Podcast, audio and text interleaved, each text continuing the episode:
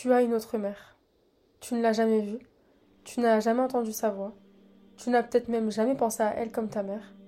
Mais elle est quand même ta mère. Et si tu arrives à accéder au Jannah, au paradis, si Allah te le permet, ta mère sera là, attendant de te rencontrer. Son nom, c'est Khadija, qu'Allah l'a agréé. Elle a été la première épouse du prophète Mohammed la première à croire en son message et la première mère de la plus grande nation que l'histoire ait jamais vue. Alors que tu t'efforces d'atteindre le paradis et de rencontrer ta mère Khadija, il te sera certainement utile de te préparer un peu à l'avance et de connaître son histoire. Khadija bint Khuwaylid est une femme qui a marqué l'histoire. C'est la première épouse du prophète Mohammed.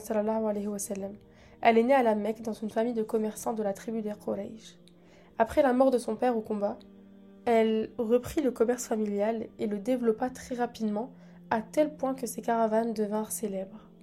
On en trouve dans toute la péninsule arabique, du Yémen au nord de la Syrie.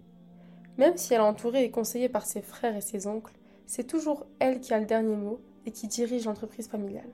À l'époque d'avant Islam, Khadija qu'Allah était déjà une femme remarquable, qui se distinguait par sa force de caractère, son pouvoir et son autonomie. Sa décision de choisir son mari à une époque dominée par les hommes et la polygamie, dans laquelle les femmes n'avaient aucun droit ni statut social, l'illustre parfaitement. À cet égard, on déclare que c'est son sens des affaires qui l'a mise sur la voie qui allait finalement changer l'histoire du monde. Avant de changer l'histoire du monde, Khadija a d'abord commencé par changer les mentalités de son entourage en gagnant le respect de ses compatriotes et en s'affirmant comme une femme puissante. Elle était une si bonne femme d'affaires qu'on disait qu'elle pouvait échanger la poussière contre de l'or.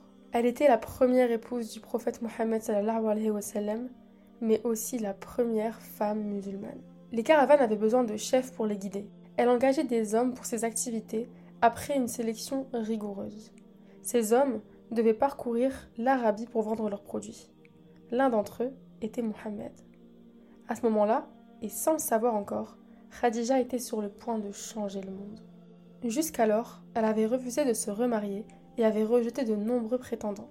Mais le jeune Mohammed attira son attention et son admiration pour ses qualités. On disait de lui qu'il était éthique, honnête et humble, ce qui poussa Khadija à changer d'avis et à le demander en mariage malgré son humble condition. Le futur prophète de l'islam accepta, après avoir obtenu l'accord de son oncle et protecteur, Abu Talib. Il faut rappeler que Mohammed était orphelin. Il avait perdu ses parents depuis très longtemps.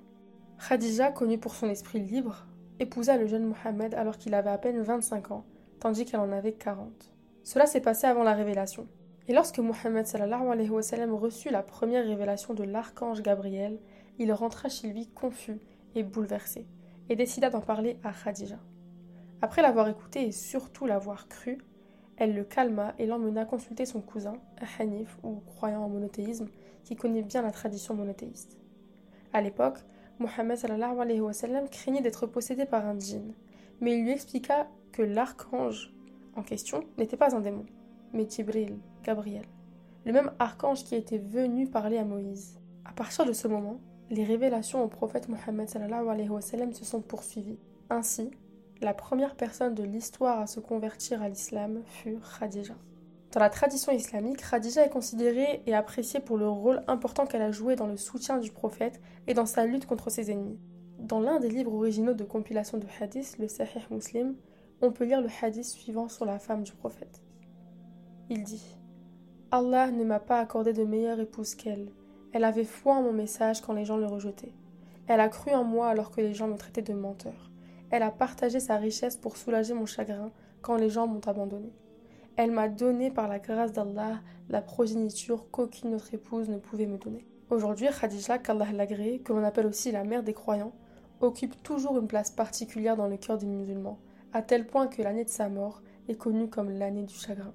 Elle est une femme qui a brisé le plafond de verre. Même les femmes d'aujourd'hui aspireraient à faire ce qu'elle a fait il y a 1400 ans. En effet, l'histoire de Khadija, en plus de montrer le parcours d'une femme extraordinaire, nous permet de déconstruire de nombreux préjugés sur l'islam et les conditions de la femme musulmane à travers l'histoire. Khadija, la première femme musulmane et première épouse de Mohammed n'était pas une femme opprimée, sans ambition, une femme soumise. comme la pensée orientaliste ou culturaliste voudrait nous le faire croire. Jusqu'à la fin de sa vie, c'est elle qui a dirigé ses affaires.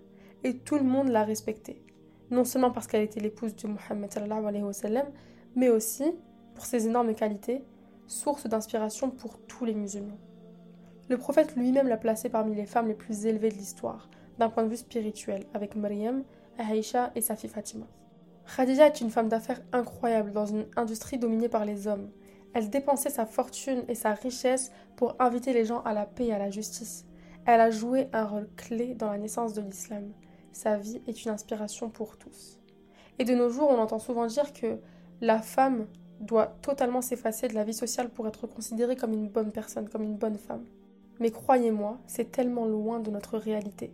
Cette volonté de nous voir nous effacer et de ne pas profiter de nos droits en tant que femmes est purement anti-islamique. C'est en faisant prévaloir des valeurs culturelles au-dessus de nos valeurs islamiques que les non-musulmans pensent que nous sommes guidés par une religion misogyne. Or, la réalité de notre belle religion est tout autre. L'émancipation intellectuelle et spirituelle fait partie des piliers de la vie du musulman et de la musulmane.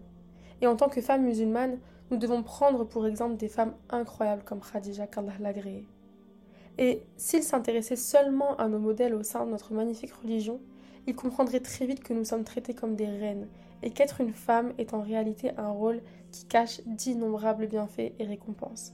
C'est un cadeau d'Allah.